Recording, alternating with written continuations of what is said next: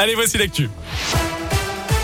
À la une de l'actu, la réponse de Grégory Doucet à la polémique lancée par l'opposition sur la location de bureaux vides depuis 10 mois rue de la République. Vidéo à l'appui diffusée sur Twitter.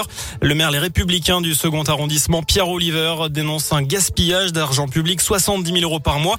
Ce matin, le maire de Lyon assure qu'il n'y a pas lieu de polémiquer. Ces bureaux sont vides parce qu'il y a des travaux. Ils seront occupés à partir du mois de mai. Vous retrouvez plus d'infos et sa réponse sur radioscoop.com.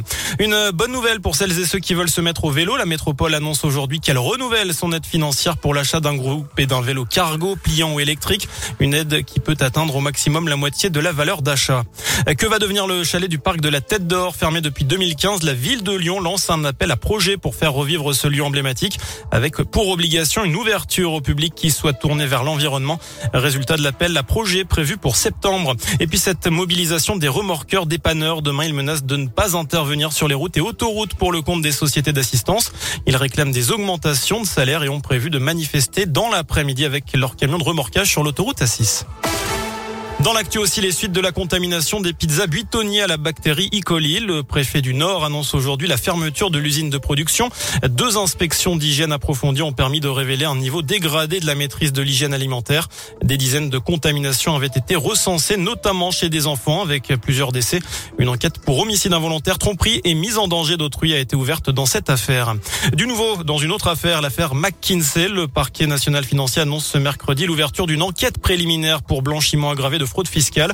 Ce cabinet de conseil privé américain qui a notamment aidé le gouvernement pendant la crise Covid est soupçonné de ne pas avoir payé d'impôts en France depuis 10 ans.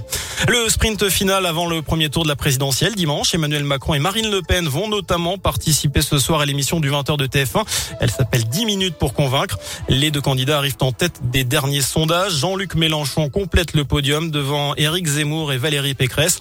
Elles suivent à 5% ou moins Yannick Jadot, Jean Lassalle, Fabien Roussel, Anne Hidalgo, Nicolas Dupont-Aignan, Philippe Poutou, puis Nathalie Arthaud.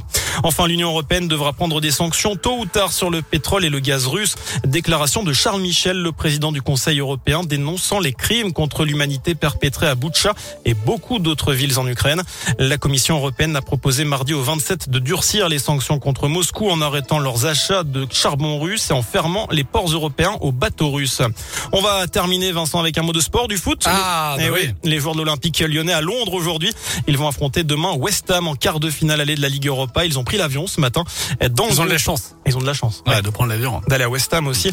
Dans le groupe, à noter l'absence de Karl Toko et Cambi pour cause de Covid. Un forfait qui s'ajoute à ceux de Cacré, Cherki et Diomandé. La nouvelle recrue brésilienne Tété est bien parmi les 21 joueurs. Lui qui a marqué le but de la victoire, c'était dimanche au Parc OL et c'était face à Angers.